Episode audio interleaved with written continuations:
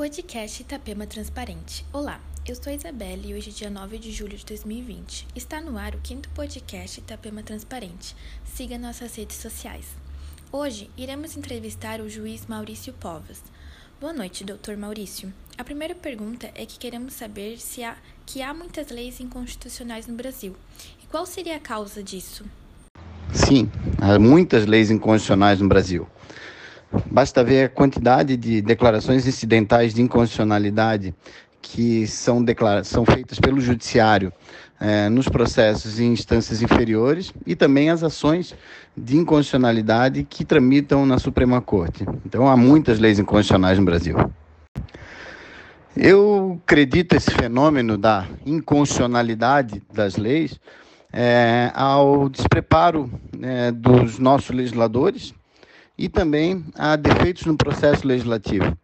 É, o despreparo dos nossos legisladores, da maioria, é bastante presente, é bastante é, é notável, né?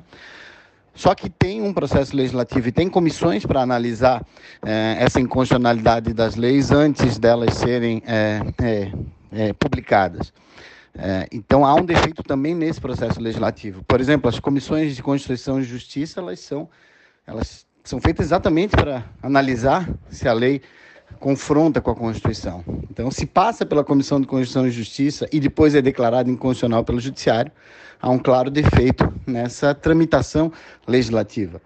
Então, como eu disse, eu atribuo o fenômeno da inconstitucionalidade das leis, sobretudo, a defeitos no processo legislativo. E a segunda e última pergunta é se o modelo de controle de constitucionalidade brasileiro é adequado. Eu entendo que o modelo de controle de constitucionalidade brasileiro é bastante adequado.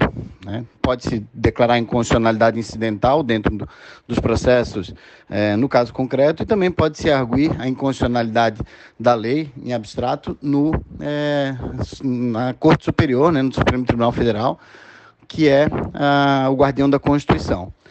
O único problema é que eh, as atribuições do Supremo Tribunal Federal são muitas. Então, eh, as atribuições de inconstitucionalidade acabam demorando muito para tramitar, em razão de outras ações que não deveriam tramitar lá, outros temas que não deveriam tramitar. Então, o modelo é adequado.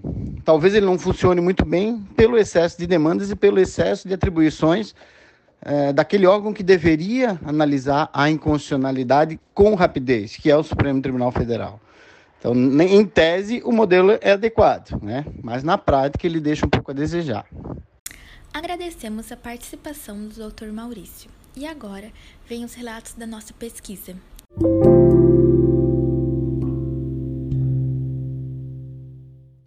Boa noite. Estamos iniciando mais um podcast de pesquisa do Grupo Itapema Transparente. Hoje iremos falar sobre dois exemplos de inconstitucionalidade no Brasil e depois disso comparar a nossa Constituição brasileira com a Constituição norte-americana.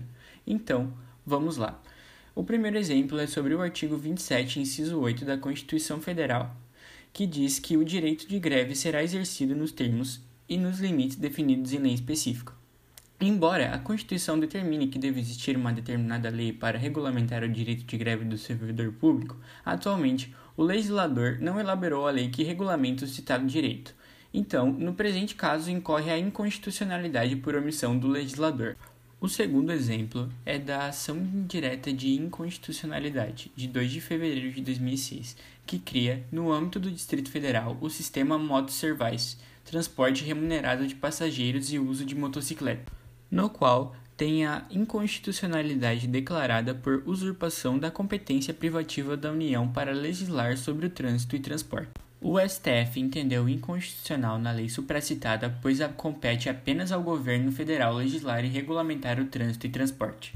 Agora vou fazer a comparação entre a Constituição brasileira e a Constituição americana. Sobre o aspecto subjetivo, disse que o sistema americano é do tipo difuso, pois todos os órgãos do Poder Judiciário têm competência para afastar a aplicação de uma lei que afronte a Constituição. No que concerne ao aspecto modal, o sistema americano opera por via de exceção, isto é, inconstitucionalidade da norma deve ser arguida incidentalmente no curso de um lícito posto em juízo. Já no modelo brasileiro, perpétua o controle difuso e incidental, mais aprofundo, concentrado e abstrato, valendo-se até mesmo os mecanismos próprios do common law, como o stare decisis. As decisões emandadas das cortes superiores americanas passam a ter força vinculante em relação aos juízes inferiores, obrigando-lhes a decidir da mesma forma. Tal princípio acaba por emprestar às decisões de um órgão de cúpula, como a Suprema Corte Americana, uma verdadeira eficácia do erga omnes. A Suprema Corte é o único tribunal requerido pela Constituição norte-americana. Todos os tribunais federais são criados pelo Congresso dos Estados Unidos. Os juízes são escolhidos pelo presidente dos Estados Unidos e confirmados com o voto de maioria pelo Senado. Um desses nove serve como juiz-chefe e os membros restantes são designados juízes associados. Os membros da Corte Brasileira, referidos como ministros do Supremo Tribunal Federal, são escolhidos pelo presidente da República entre os cidadãos com mais de 35 anos e menos de 65 anos, de notável saber jurídico e reputação ilibada.